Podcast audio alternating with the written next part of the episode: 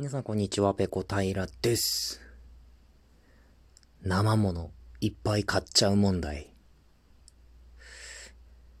あの、僕、普段ですね、スーパーにはほとんど行かないんですよ。基本的に会社の帰りに、えー、家の近くのコンビニによって、えー、食料を、で、それを家で食べるっていう生活をしているので、スーパーまでわざわざ出かけて行って買い物をするっていうことがほとんどないんですよ。もう、なんていうんですかね、スーパーに行く時間を考えたら、もう多少割高でもコンビニで買って済ませてしまおうっていう、まあ、金で全て解決しようとする、まあ大人の考えですよね。で、それって日々ですね、なるべく、その買い物にかける時間を減らそうとして、家に早く帰って自分のことをやろうっていう思いでやってるんですけど、仕事が休みの日で、まあ、かつね、早起きできて、天気もそれなりにいいなんていう日はね、ちょっと大きいスーパーに行ってみようかなっていう風になることもあるんですよ。で、その日が、えつい数日前にあったんですね。で、僕、スーパーに関しては、もうでかければでかいほど好きなんですよ。スーパーと本屋はでかければでかいほど正しいと思ってますから、僕は。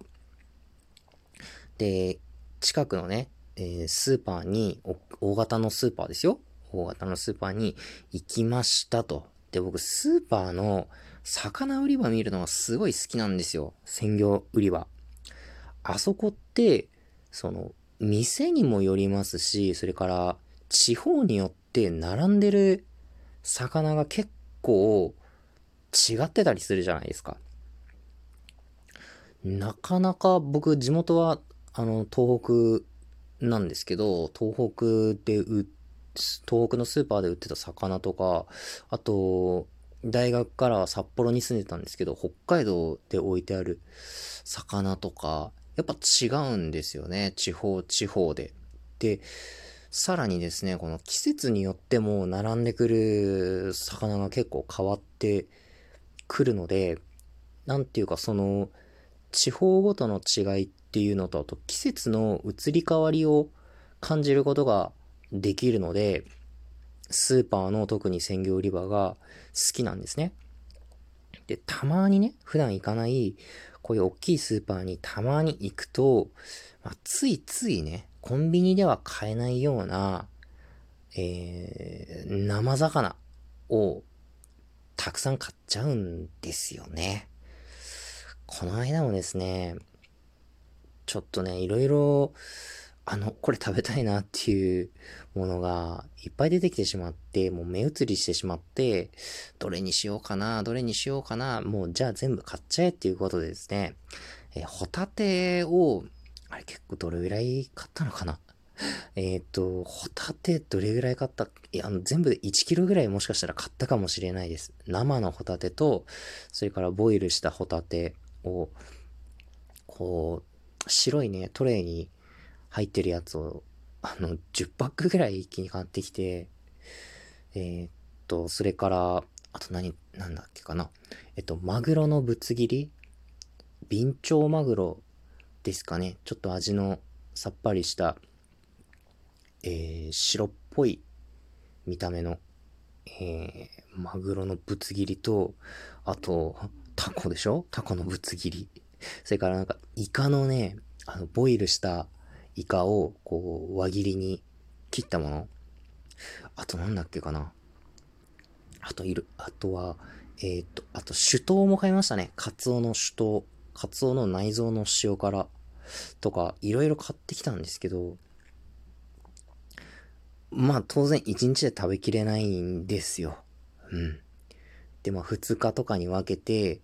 えー、食べたんですけど、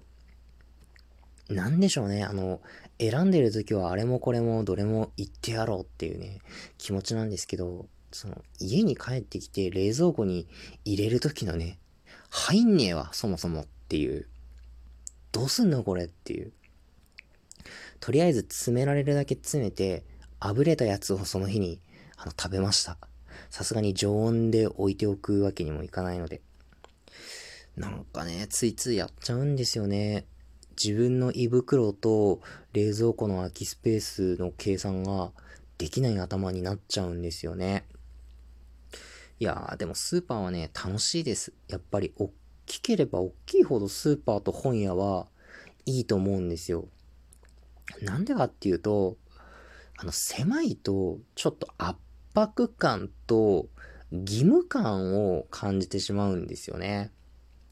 こう、小さい書店こう、メガネをかけたおじいさんがね、畑を持って、こう、本棚の商品を、埃をパタパタとやっているような、ああいう小さい本屋だと、なんか入ったら買わなきゃいけないっていう、無言のプレッシャーを感じてしまうんですよ。まあ、もちろんその店員のね、メガネのおじいさん、あ、これは架空の生き物ですよ。皆さん。今、僕の頭の中に思い浮かんだ架空の生物なんですけど、このメガネの畑を持ったおじいさんに、なんだかプレッシャーかけられてるような気がして、ならないんですよね。スーパーもまた、そうで、なんかね、ちっちゃいミニスーパーみたいなところあるじゃないですか。街中なんかだと、特に。なんていうんですか、こうレジの人から全部見えるようなスーパー。あれもちょっとなんか落ち着かないですし、こう、後ろからね、さらにこう、カートを押した人とかが、あの、入ってきたりすると、なおさら、ゆっくり見られなくて、ダメなんですよ。もうスーパーと本屋は、もうとにかくゆっくりいろいろ見たいので、僕は。その二つに関しては、まあ、とにかくでかければでかい方がいいと思ってます。はい、ちょっと話ずれましたけど、この生魚ね、ついつい買いすぎちゃう問題なんですけど、いや、でもね、生魚うまいよ。うん。大好き。本当に。あの、これがね、なんか、日本のすごいいいところだなっていう、その日の、その日とか、もう少なくとも前日とかに多分、あの、水揚げされてるやつだと思うんですけど、冷凍とかじゃない限り、そういうものがね、その日とかその次の日ぐらいには新鮮な状態で、スーパーに並んで、それは手頃な値段で買えるっていうのは、日本のすごくいいところだと思うんですよ。僕、メキシコに住んでた時はですね、あの、よく通ってた、アメリカ資本の、まあ、超大型のスーパーがあるんですけど、ここの魚売り場とかほんとすごいですよ。あの、氷があって、そこの氷にね、こう、魚の、えー、なんていうんですか、綿だけ落とした一本丸々の状態のものとかが並んでたりするわけですよ。氷ドサーっとかけられてね。そういう魚、本当にね、目が死んだ魚の目してるんですよ。あ、死んだ魚の目ってこういうことを言うんだなっていうのよくわかりますね。もう白く濁っちゃってね。うつろうな状態で並んでるっていうね。あと、癖。単純に多分鮮度が落ちてるせいだと思うんですけど、ものすごい生臭いんですよね。そのメキシコの大手スーパーの魚売り場。いやー、それでね、生魚、生で食べられるような魚なんていうのもほとんどなくて、こう、かろうじてスモークサーモンの、えー、真空パックになってるやつとか、あとはマグロとかサーモンのぶつ切りを、えー、冷凍にしたやつだとか、それぐらいしかバリエーションがないんで、日本みたいにね、こう、えー、マグロだ、カツオだ、アジだ、イカだなんだっていうのがね、新鮮な状態で、えー、手頃に買える、えー、このスーパーってのは本当にありがたいなって思いました。日本に帰ってきて、これが、えー、良かったなって、えー、パッと思いつくことの一つですね。皆さんどうですか？えー、生物ついつい買いすぎて、いや、しませんか？そして、えー、僕のですね、本屋とスーパーでかければでかいほどいい説、えー、ご賛同いただけた方はですね、えー、このアプリ上で、ハート、ポチポチ。ハート？ハートじゃないな。なんか、いいねボタンとかありましたよね。えー、あれなんかでリアクションいただいたり、お便りでご感想いただけたら大変ありがたいです。よろしくお願いします。はい、今日の配信はここまでです。次回やれたらやります。それでは、ペロンペロン。